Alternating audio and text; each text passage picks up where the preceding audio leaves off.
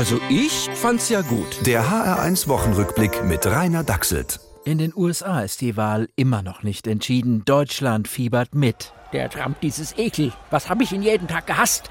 Das gibt meinem Leben Sinn und Struktur. Donald, du musst gewinnen. Tu's für mich. Also wenn der beiden kommt, dann gute Nacht.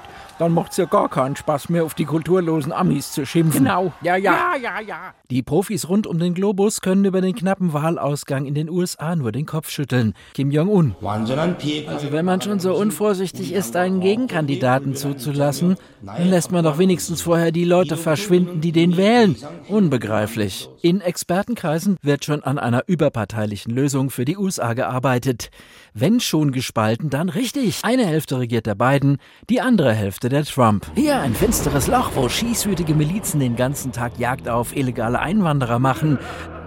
Dort ein Paradies, wo Menschen aller hundert Geschlechter und Hautfarben friedlich im Schneidersitz warten, bis der dreijährige Lockdown vorbei ist. Äh, Quatsch, ich meine eher ein finsteres Loch, wo du abwechselnd von Drogendealern und politisch korrekten StudentInnen fertig gemacht wirst. Dort ein Paradies, wo der Präsident dir jeden Tag erzählt, wie gut es dir geht wegen ihm. Ach, suchen Sie sich was aus. Entscheidend ist wie immer das richtige Feindbild zu haben. Bei uns geht es gerade gegen Reh und Wildschwein. Ja, die sind schuld am Klimawandel, weil sie immer die jungen Bäume anfressen und so den ökologischen Umbau der Wälder verhindern. Hey, das sage nicht ich, sondern die Landwirtschaftsministerin Julia Klöckner. Und was sagt der Bundesinnenminister? Ich möchte den Bürgerinnen und Bürgern äh, sagen, sie können sich darauf verlassen, dass wir uns mit aller Kraft gegen diesen barbarischen Terror stemmen. Also nicht gegen den Wildschweinterror, sondern gegen den islamistischen. Hm, stemmen statt staunend zuschauen.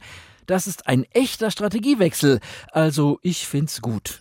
Der HR1 Wochenrückblick mit Rainer Dachselt. Auch als Podcast auf hr1.de. HR1, genau meins.